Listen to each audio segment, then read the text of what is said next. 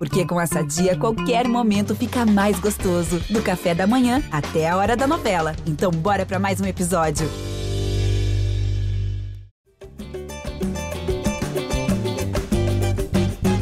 Alô, você ligado no GE Flamengo, podcast dedicado a todo torcedor rubro-negro. Eu sou Jorge Natan e estou aqui para comandar a resenha de número 191, resenha gravada no domingo, ou seja, abrindo a semana na qual o Flamengo pode ser tricampeão da América. E para essa edição, na qual a gente comentará a vitória por 2 a 1 sobre o Internacional, sobre o Campeonato Brasileiro, né? aquele campeonato que eu acho que só uma pessoa ainda tem esperança de títulos. Essa pessoa é o Arthur Mullenberg. Salve, Arthur. Seja bem-vindo a mais uma edição aqui do nosso podcast. Fala, Natan. Fala, Fred. Fala, Bruno, galera que está ouvindo. Bom domingo para vocês. É isso, cara. Não é uma questão de fé, é uma questão matemática. Flamengo até se esforça, mas não consegue ser demitido do brasileiro. E continuamos aí na nossa sanha, apesar dos esforços gerais para que o campeonato termine o quanto antes. A gente vê o esforço de todos, da CBF principalmente. O Flamengo continua lá perturbando, é, honrando um dos seus lemas, né, que é desistir nunca, retroceder jamais. Vamos em frente. É isso, Arthur. E também recebendo hoje Fred Uber, setorista do Flamengo, que está lá em Porto Alegre acompanhando não só esse duelo contra o Inter, mas já de olho no confronto contra o Grêmio, o último antes da viagem para Montevideo. Fred Uber, seja bem-vindo aqui. E aí, tá frio, tá calor? Como é que tá o tempo aí em Montevideo? Em Montevideo não, em Porto Alegre, que é o Uruguai do Norte, de acordo com. E um abraço, Natan, Arthur, o pessoal todo está acompanhando. Tá um calor danado, que tá mais de 30 graus aqui em Porto Alegre. Aí pelo, pelas bandas do, do Sudeste eu sei que tem feito um tempo ruim, mas aqui tá calor. E, e tá, tá, bem agradável assim, para o Flamengo, né? E ainda mais depois de, um, de mais uma vitória fora de casa, aí, o, o no último ensaio, é, muito, acho que a maioria de boas, boas notícias, é, como a volta do Arrascaeta, time jogando é, bem, com o Davi Luiz indo muito bem, é, algum, algumas coisas a, melhorar ainda, a gente pode explorar bastante durante esse episódio, mas acho que é, o Flamengo fez o último ensaio bem legal para se, se preparar para essa decisão da Libertadores. É, esse, essa vitória por 2 a 1 um, em pleno Beira Rio acabou servindo de fato de ensaio geral, né? Para o Flamengo já pensando na final. Óbvio que ainda tem confronto contra o Grêmio aí nesse calendário totalmente bagunçado é, da temporada 2021 do Brasileirão. Mas foi uma espécie de ensaio geral, sim, porque o Flamengo entrou com um time com bastante é, cara de titular, digamos assim, é, coisa que provavelmente não vai se ver contra o Grêmio. E aí, Arthur, quero te perguntar: o Fred já falou, teve muita coisa legal para se ver no jogo e teve algumas coisas ruins, né? Algumas coisas para ficar em alerta. Você pensa, ah, pô, se isso acontecer na final vai ser dose. É, mas o saldo foi positivo dessa vitória, né? Dá para a torcida ficar animada com o que viu. Eu acho que dá, Natan, pelo seguinte: teve os três pontos no brasileiro, importantes, ganhar de um rival lá, lá, lá, na casa deles, que é difícil, é algo que a gente está fazendo há pouco tempo, começou a fazer, a gente ficou anos sem ganhar lá, bacana, parabéns para todo mundo. Legal do ponto de vista motivacional, todo mundo muito animado, botar mais jogadores titulares em campo, todos pareciam desembaraçados e jogando leves. Mas, por outro lado, não deixa de assustar um pouco, cara, o clima de churrasco que foi o jogo. Eu vi o Flamengo jogando sem nenhuma preocupação defensiva. Os caras perderam o primeiro tempo para a gente, mas concluíram 15 vezes contra o gol do Flamengo. Pô, é um negócio. Você fala, cara, não é possível um jogo sério de Série A nessa, nessa altura do campeonato, né? faltando tão pouco para terminar, que tem essa liberdade toda do adversário para chutar e entrar na área e fazer o diabo como fez ontem. Isso me preocupou um pouco. Foi um jogo assim bem de, despreocupação total. Talvez tenha sido algo premeditado. O Renato tenha falado, gente, esquece, joga só para se divertir, para se ambientar, para curtir, pegar o clima e vamos embora. Mas, cara, isso é uma doideira, né? O time ficou ontem muito exposto, muito exposto. Mesmo com a defesa titular, a gente viu que pô, os caras chegaram fácil lá em cima da gente. Ainda bem que chutaram mal. Mas foi bem... isso aí deixou bastante preocupado. Eu prefiro não tirar conclusões de casualidade desse jogo, de causalidade né, desse jogo com o jogo da final. Porque não pode jogar com esse descompromisso defensivo, com essa falta de compromisso tático no jogo de decisão do Libertadores. Bom, já que o então Arthur começou falando sobre os pontos negativos, a gente já então aborda todas essas notícias é, ruins, né? depois a gente fala o que, que teve de bom nesse jogo, Fred. É, isso que o Arthur comentou endossa muito que a gente já tratou aqui em outros jogos, principalmente na série de tropeços que o Flamengo teve há algumas semanas no Brasileirão, é, que é a facilidade que os adversários têm, às vezes nem de fazer gol no Flamengo, né, mas de finalizar ao gol, de criar chances concretas. Assim, às vezes o adversário precisa trocar três bolas, o goleiro dá um chutão, o adversário cabeceia para o lado, e aí já está na cara do gol do Flamengo, e aí se não é um Diego Alves aparecendo, um Davi Luiz salvando em cima da linha, ou um desarme providencial em cima da hora, é, é muito fácil criar jogadas de perigo contra o Flamengo. Né? O Flamengo, a zaga, a defesa do Flamengo está sempre muito exposta, e isso não tem melhorado nem nesses jogos que o Flamengo cresceu de produção, né, Fred? É, o Flamengo joga e deixa jogar, né? Uma característica desse time. Acho que até pelo o perfil dos jogadores que o Renato coloca ali, principalmente à frente da zaga, né? É, acho que é onde tem um espaço maior, esse é, do meio campo dos jogadores de criação pro o Arão e pro Andrés, acho que tem um espaço muito grande. E o, o Arão e o Andrés não são caras de, de roubar, de muitas roubadas de bola, de desarme. Eles são melhores com a bola no pé, são mais, de posicionamento, de de fazer, de cercar mais do que é, do que dos desarmes. Então acho que isso cria essa essa esse cenário para os times adversários finalizarem mais. Mas acho que, como você falou aí, acho que tem coisa boa é que a produção ofensiva continua muito alta, né? O Everton é, não foi no nível da atuação que teve contra o Corinthians, mas achei que jogou bem. Vitinho também é, teve muita liberdade para atacar e conseguiu criar. É, o Gabigol conseguiu, voltou a fazer gol, deu umas vacilos ali, perdeu chance clara, acho que é, tinha, teve o lance que fez escolha errada, podia ter passado para o Everton, mas resolveu finalizar desequilibrado. Mas a produção ofensiva, é, acho que não, não é uma preocupação para a final. Eu acho que. E também tem uma coisa que é assim: um, todos sabiam que era o último jogo, a preparação para a final. É, vi jogadores um pouco, alguns mais travados, tipo Rodrigo Caio, evitando é, aqueles confrontos, aquela primeira bola que ele costuma ir de cabeça. É, Felipe Luiz também um pouco mais cauteloso, assim, acho que com certeza a postura vai ser totalmente diferente contra o Palmeiras. É, o jogo da vida, aquele jogo que não tem dor, que o jogador se quebra todo mesmo, que sabe que, que tudo se resolve ali naqueles 90 minutos. É, o Arthur, você mesmo, o Fred falou sobre postura, você falou também sobre esse jogo de churrasco, né, que o que o Flamengo apresentou defensivamente em alguns momentos, mas além da postura, também dá para ver defeitos, por exemplo, é, o lance da bola parada em que sai o gol do Inter, que era uma bola parada para o Flamengo e se transforma num contra-ataque do Inter, é algo que você precisa resolver em treinamento e ao mesmo tempo mostra também a postura que os caras estão meio desligados, demoraram a correr. Você viu o Felipe Luiz como homem da sobra, obviamente ele, ele correndo, e aí só o Michael deu aquela disparada na mesma velocidade do pessoal do Inter, enquanto os outros demoraram a se ligar, que era o contra-ataque.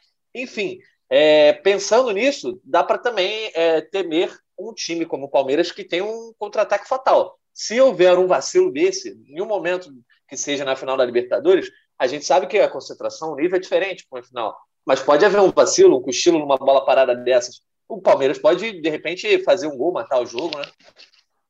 Não, pô, perigo total. Principalmente por ser o Palmeiras um time que é trabalhado para o contra-ataque. E que você vê, se os caras ontem, para o Inter, deixaram chegar 15 vezes, o Palmeiras, se chegar 15 vezes, pelo menos um gol vai fazer, né, cara? É difícil.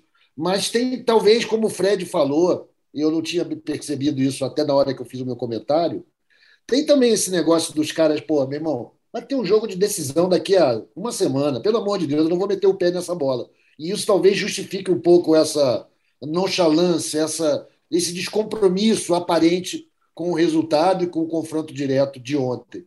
E aí acho até que não dá para condenar nem Renato, nem jogadores, porque, pô, é o jogo da vida mesmo, tu não vai ficar botando o pé no jogo contra o Inter, que no final das contas talvez nem faça diferença para o campeonato, que está cada vez mais difícil. Então, eu queria só fazer esse meia e com, três, com, com três minutos de jogo já estava ganhando, também tem isso. 2 a 0 rápido. É, cara, e poderia ter sido 3 a 0 se não fosse, vocês sabem bem o quê, né? Porque aquele pênalti escandaloso no Everton Ribeiro, que deu em nada, mais uma vez. Esse campeonato brasileiro tem o seguinte, cara: quando o pênalti é sintético, ultraprocessado, ele é marcado. Quando o pênalti é orgânico, natural, a olho nu, aí nego não marca. Essa que é a verdade. Eu gostei, gostei. Eu gosto das tiradas do Arthur. Arthur manda bem nessa tirada, realmente. É um lance polêmico ali. Mas só para a gente terminar de falar desse lado ruim e a galera não ficar chamando a gente de pessimista, né? De abutre e de urubu, mas do lado negativo. urubu é... selvagem, tudo com muito orgulho. a questão de dessa coisa do Palmeiras estar de olho, observando, o Palmeiras também não, não pode estar muito preocupado com o Flamengo, porque ele tem que estar preocupado com, com ele mesmo, já que perdeu os últimos três jogos aí antes da final. Mas o Abel Ferreira certamente fez anotações sobre o comportamento do Flamengo, principalmente ali depois de abrir o 2 a 0 no segundo tempo, enfim, que o Inter chegou finalizando muitas vezes. É, o que, que, você acha que o Abel pode ter anotado aí sobre essa atuação do Flamengo de ontem, Fred? Você que estava no Beira Rio. Eu acho que o Abel vai tentar explorar é, esse espaço que tem entre o, é, entre o setor de criação e, o, e a linha formada ali pelo, pelo André e o Arão, esse espaço à frente da defesa. Ali onde joga o Rafael Veiga, né, que é o principal articulador jogador do Palmeiras. Imagino que ele vai tentar colocar o, o, o Rafael entre essas linhas para ter espaço e, e, tentar explorar a velocidade de Dudu, Rony, não sei exatamente quem que o, que o Abel vai escalar, mas eu acho que é isso explorar esse espaço que o Flamengo, pela, pelo ímpeto que o Flamengo tem. O Flamengo ele sabe que o Flamengo não vai deixar de atacar. Eu acho que ele vai tentar explorar essa, essa velocidade aí.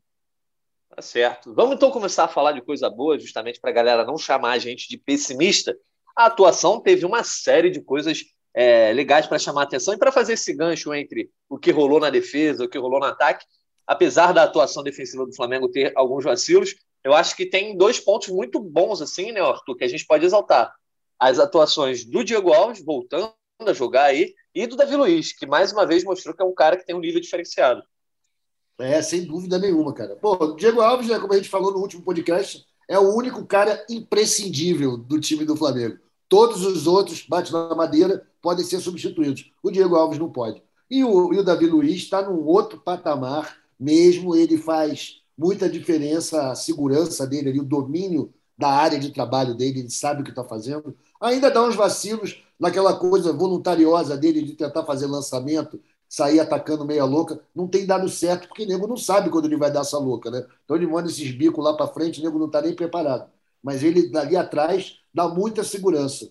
E, claro, tem também, cara, a volta do Felipe Luiz para o jogo contra o Palmeiras.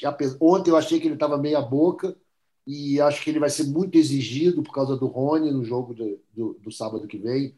E ele é um cara que dá muita confiança para todo o resto da defesa. Eu acho que ele orienta muito bem a saída do time e, enfim, eu acho que é um ponto muito positivo a gente ter esses dois caras, três, se a gente contar o Diego Alves, com toda a experiência a nosso favor para uma decisão de Libertadores contra um time que joga no contra-ataque. Vamos, vamos torcer para eles estarem em ótimas condições físicas, né? e jogarem todo o futebol que eles têm, acho que a gente vai bem com eles ali atrás. Muita confiança. É isso, eu ia falar do Felipe Luiz com o Fred, justamente porque a gente viu o Flamengo voltar a jogar depois de muito tempo.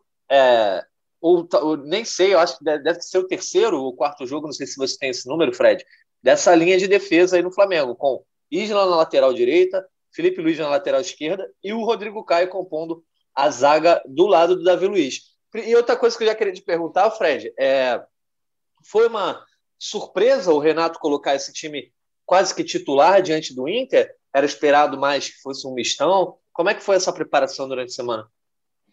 É, eu, na verdade, eu acho que não chega a ser surpresa, assim, acho que alguma a surpresa maior para mim foi o Rodrigo Caio ter começado, eu achei que não, não, não ia começar, achei que ele ia tentar segurar mais, mas o que jogou começou com ele tá, e a Rascaeta no banco para mim também foi uma surpresa. Achei que o Renato ia no máximo colocar no finalzinho o jogo contra o Grêmio para fazer um teste. Para mim foi uma surpresa e boa, né? Que é, a Rascaeta entrou ali com 30 do segundo tempo. É, um dos que aparentemente da, da, foi com muita cautela, né? Que não tem óbvio, não tem nem sentido se arriscar da, da, arrancada, assim, acho que tentou mais trocar passe, tentar se movimentar um pouco menos, assim, mas acho que foram essas boas, boas novidades, né?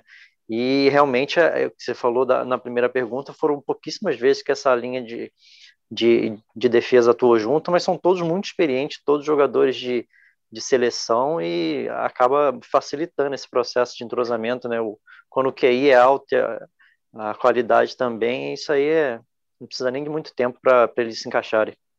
Sem dúvida. Como o Caio Mota gosta de falar, a capacidade cognitiva é alta desse, desses quatro aí. E aí, Arthur, a gente viu com esse time titular, que entrou em campo com quase titular, na verdade, né? Diego Alves, Isla, Rodrigo Caio, Davi Luiz, Felipe Luiz, Arão, Andrés Pereira, Ribeiro, Vitinho e Michael e o Gabigol na frente. Ou seja, do time que se espera como ideal para o dia 27, não tinha nem o Arrascaeta, nem o Bruno Henrique.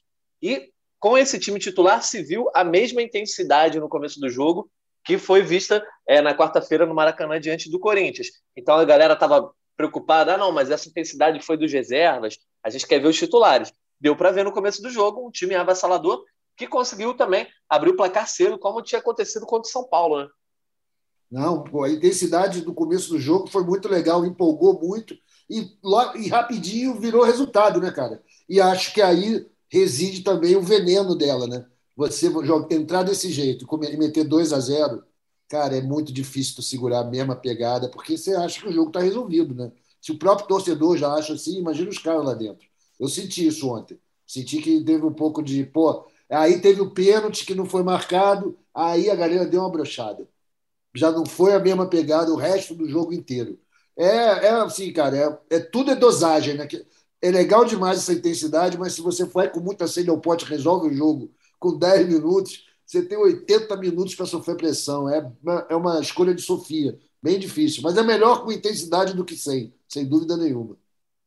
Pois é, e o Fred, é, acontece também que o Inter foi para dentro, mas o Flamengo ficou meio que nessa trocação ali com o Inter logo depois do primeiro gol, que saiu aos três minutos, e aí o segundo sai aos 10, uma linda troca de passe, mas dá para dizer que, sei lá, os 15 minutos do Flamengo, 20 talvez, iniciais, tenham sido é, minutos de sonho, uma atuação assim muito empolgante mesmo que a, o torcedor pensa em ver na final e, e, sempre tem aquela coisa de remeter ao time de 2019. Né?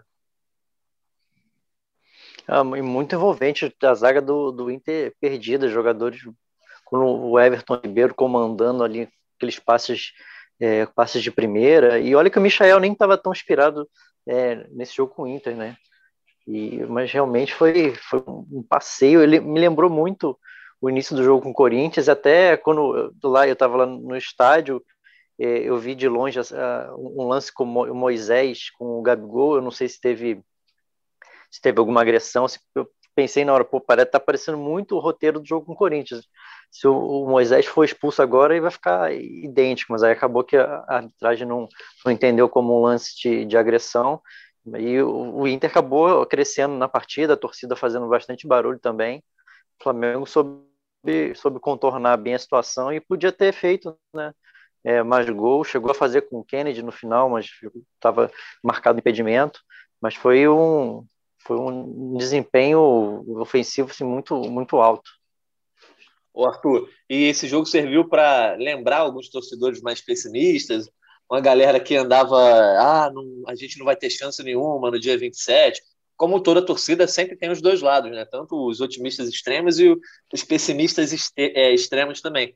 Mas serviu para mostrar para essa galera que, assim, em termos de nível técnico, em termos de nível de jogadores, quando esses caras estão bem, assim, não tem.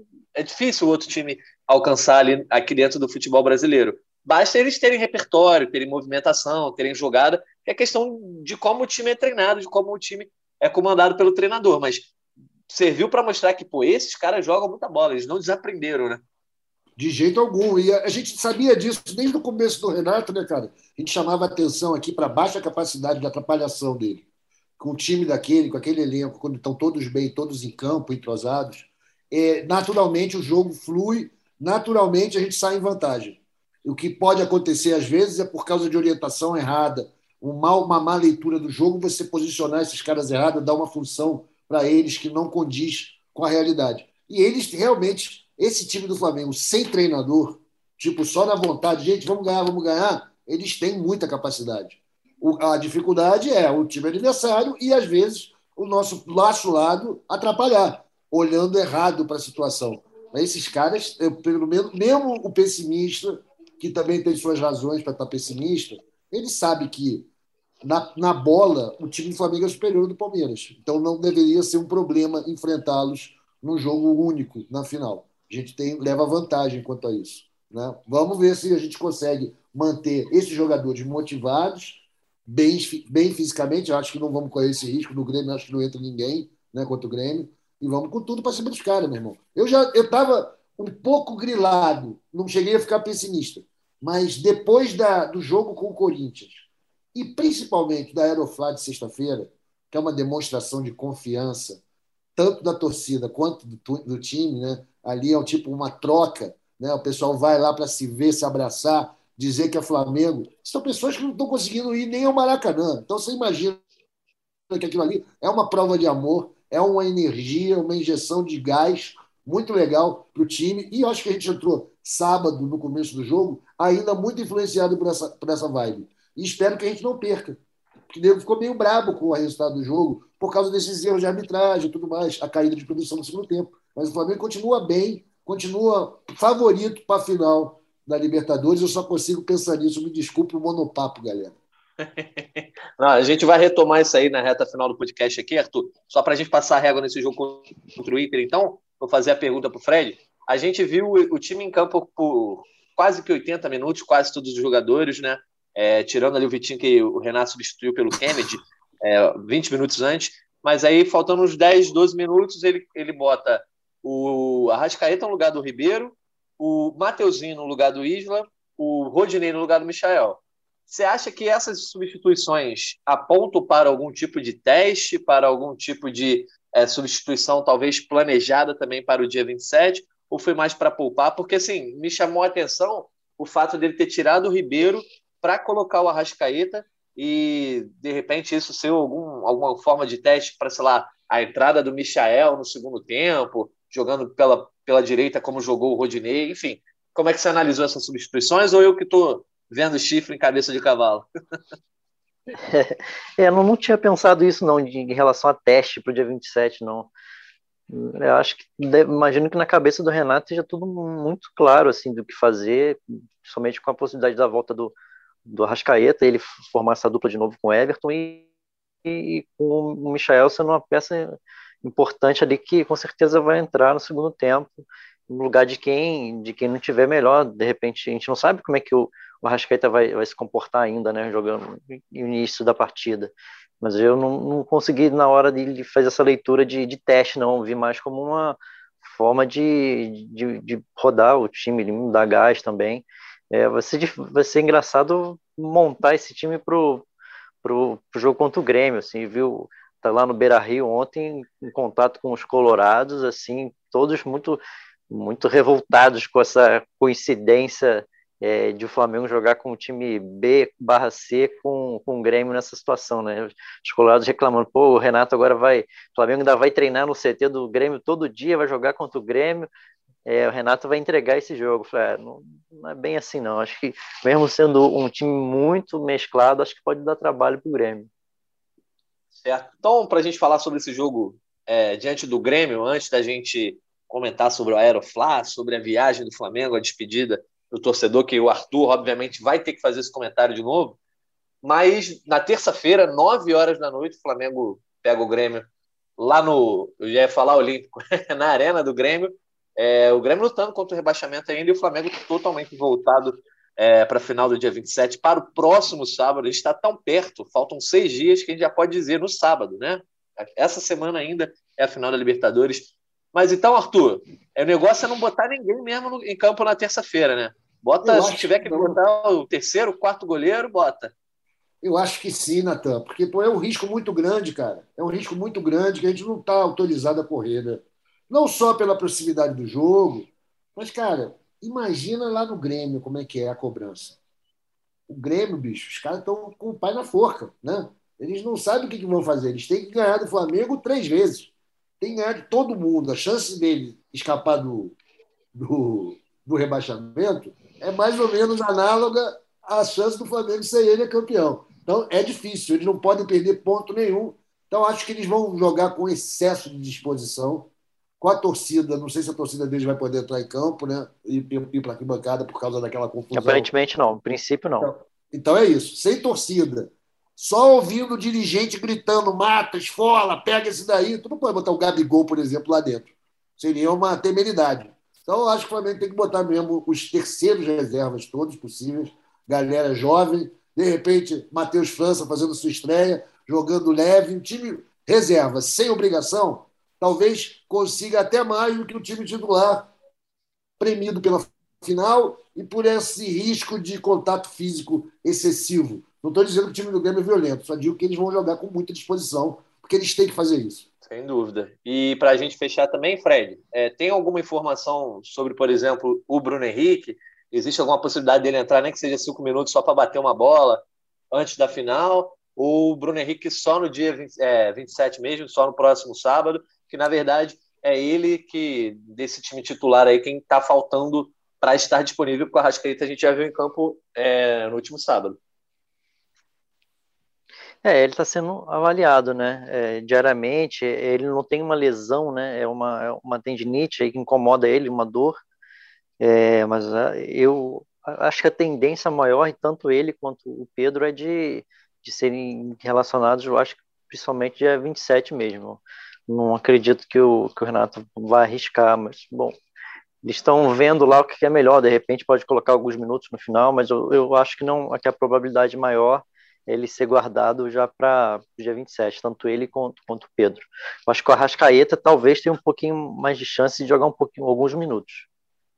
Pois é, se você que está ouvindo o podcast aí tem contato com o Renato Gaúcho, ou se você é o próprio Renato Gaúcho, vai que o Renato nos ouve aqui no GE Flamengo, né? Bota o Bruno Henrique numa redoma. Pelo amor de Deus, ele não pode deixar de entrar em campo no dia 27. Inclusive, 27, né? Bruno Henrique, gente. Então, eu, eu tô sentindo que o Bruno Henrique vai ser fundamental para o Flamengo aí nesse sábado. Arthur Mullenberg, já então vamos na nossa reta final do podcast falando sobre sábado que vem já é essa semana, a ansiedade já começou a tomar conta. Eu acho que na sexta-feira foi quando caiu a ficha da ansiedade, né? Ver aquela cena da galera cercando o ônibus, todo mundo fazendo uma festa linda com bandeirão, tanto na porta do Ninho quanto lá no aeroporto. Eu acho que deve ter feito essa ficha cair para muito torcedor, é, para todo mundo que estava vendo, inclusive para os jogadores que estavam ali dentro, né, no meio daquele mar.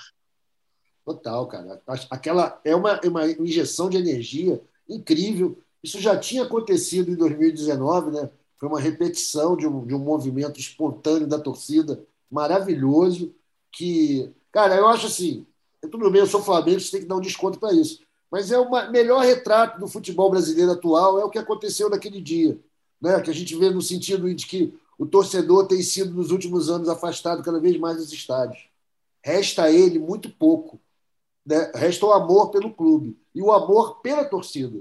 Porque toda torcida gosta do seu time, mas também gosta de si mesmo. E a torcida do Flamengo é o melhor exemplo disso. Só para rememorar, o Aeroflá foi um movimento que começou a rolar em 2016, naquele brasileiro absurdo que o Flamengo jogou 87% das suas partidas do brasileiro fora do Rio de Janeiro.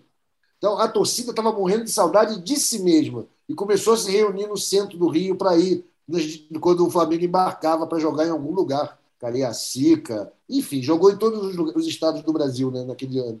E isso ficou, cara. Foi repetido em 19, quando a gente acompanhou o time na lida para Lima, e agora foi uma coisa mais planejada, mas foi lindo. E a gente viu o amor verdadeiro de pessoas que a gente sabe que nem o Maracanã estão podendo ir. Então, aquela maneira de transmitir uma, uma energia bacana, uma, uma vibe boa para os jogadores, com proximidade, foi no ônibus. As pessoas vão é da mesma raiz daquela comemoração histórica na Candelária, no retorno do time de Lima, quando acabou sendo campeão brasileiro em 2019 em cima do trio elétrico. É a mesma coisa. Então, eu acho bonito, uma cena bonita que acho que todo torcedor, mesmo que não é do Flamengo, deve ficar prestar atenção nesse tipo de manifestação para que a gente consiga, as torcidas, os torcedores, os indivíduos, consigam manter o futebol ainda com a gente que não vire um jogo das grandes corporações, que é a tendência que já aconteceu na Europa e que a gente aqui no Brasil, cara, do jeito que a gente é pobre, isso não pode acontecer, né? O Flamengo, o jogo, o futebol tem que ser nosso. E isso foi bonito demais. Os jogadores sentem essa energia e foi muito importante. Pois é, não dá para esquecer esse lado social, né? Essa análise antropológica quase é, desse tipo de movimento, não dá para colocar como uma manifestação isolada, não, é algo que tem muita, muita coisa da sociedade envolvida e você não pode analisar isso é, fora desse contexto. Mas, o Fred, o Flamengo não volta para o, o, Rio de Janeiro, sai daí de Porto Alegre para Montevideo. Qual é o planejamento? Joga na terça de noite e aí viaja já na quarta de manhã, tem horário previsto para chegar até Montevideo, e aí lá em Montevideo já sabe-se onde vai treinar, como vai ser essa rotina aí nessa semana antes da grande decisão? Sim, a programação já está definida. É, a, o time joga né, terça-feira à noite e quarta-feira de manhã, 10 horas da manhã, embarca para Montevidéu. É, vai o hotel ali é o Flamengo vai ficar lá em Montevidéu é do lado do aeroporto, um percurso de menos de cinco minutos.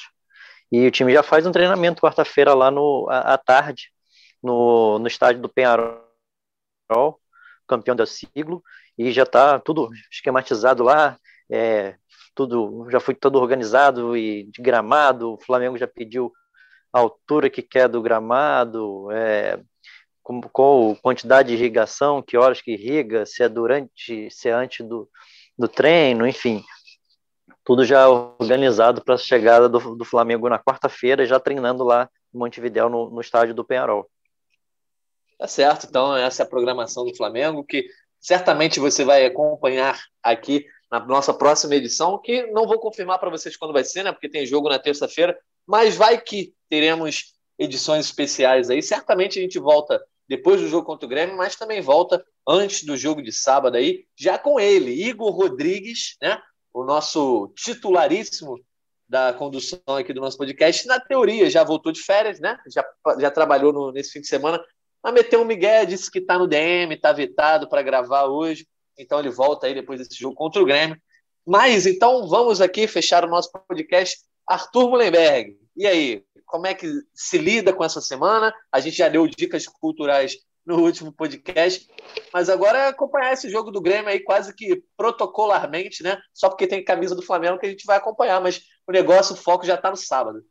É isso, cara. A gente tem que preencher essa, essa semana, vai ser muito difícil, né? Todo mundo sabe que é uma deformação da malha espaço-tempo provocada pelo Flamengo. E se ligar nessas informações, essas pequenas pepitas de conhecimento que vão aparecer ao longo da semana, como agora o Fred acabou de jogar uma muito legal para gente, que é o local de treinamento do Flamengo para a final da Libertadores, que a gente vai jogar, vai trocar, vai treinar lá no, no Penharol. O Penharol, cara, mal ou bem, que está numa fase horrível, tem cinco, cinco Libertadores. Isso certamente é o maior campeão da Libertadores do Uruguai. Então isso é ótimo para nós eu não sei se o Palmeiras vai treinar no Defensor ou no Nacional, não importa. O grande campeão uruguaio de Libertadores vão pegar um pouquinho daquela, daquela sorte ali, apesar desse estádio ser novo, né?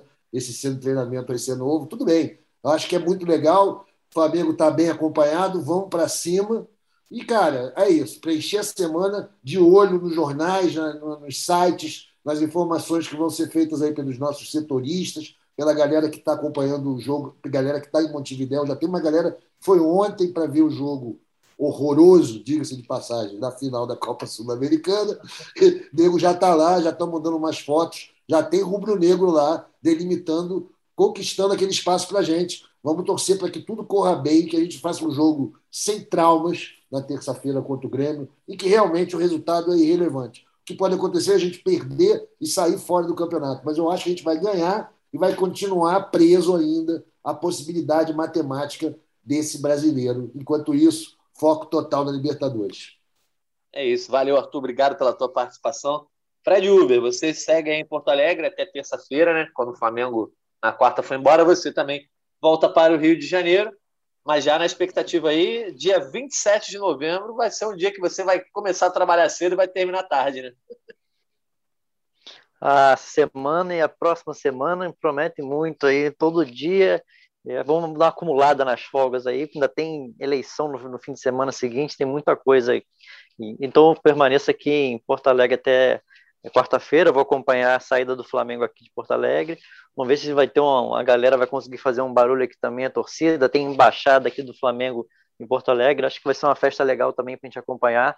E já para começar a aquecer mais, agora mais para perto do, do sábado, que demora, mas uma hora chega e vai chegar, vai ser, vai ser emocionante para todo mundo. É isso, está chegando essa semana, próximo sábado, faltam seis dias. Obrigado a você que nos ouviu em mais uma edição aqui do GE Flamengo. A gente volta, já disse ainda não sei quando, com o Igor Rodrigues. Foi um prazer ter substituído ele aí durante esse mais de um mês de férias, que o cara tem férias eternas. Mas a gente vai continuar junto, certamente ainda vou aparecer aqui para dar os meus pitacos. Obrigado, Arthur, ao Fred, e aí você também que está do outro lado. Hein? Um abraço e até a próxima. Convite para falta, cobrança! Gol!